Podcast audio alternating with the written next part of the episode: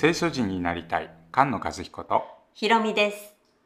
この番組は聖書についての夫婦放談です週に1回土曜日に配信します。音声だけのポッドキャストと動画で解説する YouTube チャンネルもあります。番組の中で紹介した資料へのリンクや応援メッセージは番組のホームページ聖書人 .com をご覧くださいでは、聖書人を目指して始めましょう。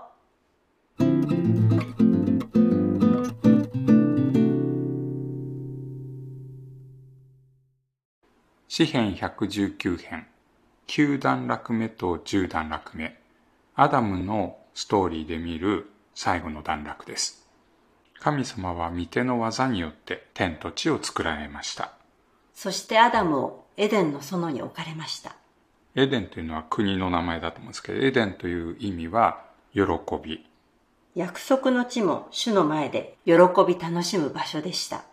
そのエデンの園でアダムは主から知恵を与えられて本来の命が与えられ栄光を受けるはずでしたしかし、高ぶる者、偽りの者になって恥を被ることになりました。あなたの御手は私を作り、私を形作りました。私に知恵を与えて、あなたの戒めを学ばせてください。あなたを恐れる者は私を見て喜ぶでしょう。私は御言葉によって望みを抱いたからです。主よ、私はあなたの裁きの正しく、またあなたが真実をもって私を苦しめられたことを知っています。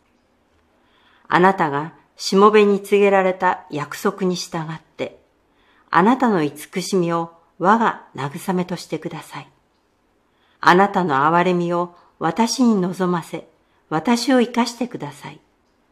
あなたの掟は我が喜びだからです。高ぶる者に恥を被らせてください。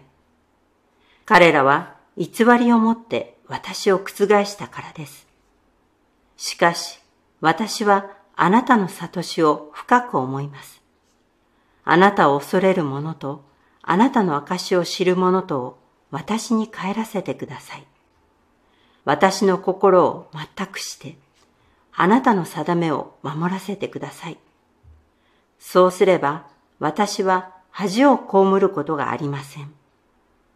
アダムが知るべきだった、まあ、人間が知るべき一番の知恵は、神を知ること。うん、神を知るはずなのに神を知っていながら感謝もせずその無知な心は暗くなったこれはローマ人への手紙の一章で人間の堕落について長く教えているところにありますよねそして欲望のままに体を恥ずかしめるようになってしまいました。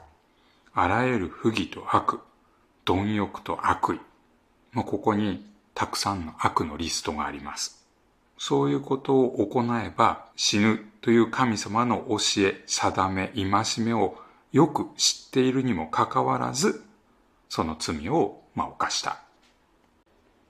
主よ、あなたは御言葉に従って、しもべをよくあしらわれました。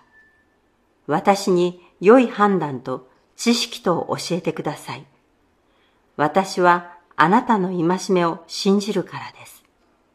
私は苦しまない前には迷いました。しかし、今は御言葉を守ります。あなたは善にして善を行われます。あなたの定めを私に教えてください。高ぶる者は偽りをもって私をことごとく覆います。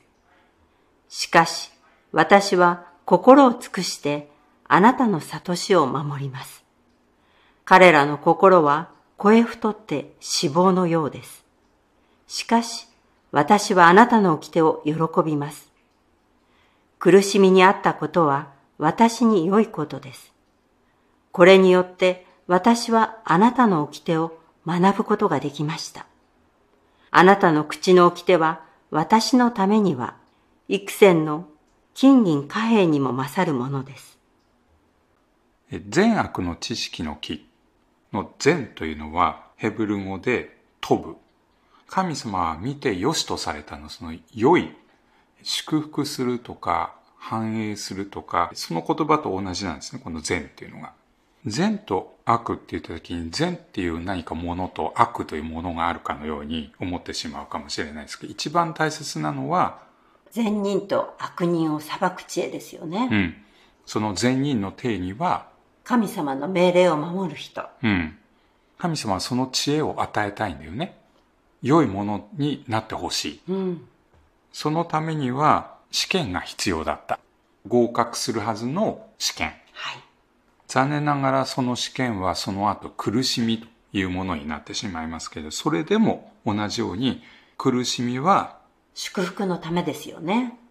苦しみにあったことは私にとって良いことです。それによってあなたの掟を学びました。これは好きな言葉ですよね。はい。励まされるところだと思いますけれども、新明記の8章に人はパンだけで生きるのではないと書かれているその箇所なんですけれども、そこでこの苦しみに合うその理由を神様の不思議な見業を通して教えてくださってます。短く言えませんね。全部大切ですもんね。40年の間の導きを、まあ、忘れるな。苦しめたのは命令を守るかどうか知るためだったんですね。マナを食べさせて養って、パンだけで生きるのではなく、神の言葉によって生きるということを知らせるためだったと書いてあります。主の命令を守って、その道に歩んで主を恐れる。主は苦しめて試みますけれども、ついに、良いものにするためでした。うん、祝福を与えるための、まあ、訓練だった。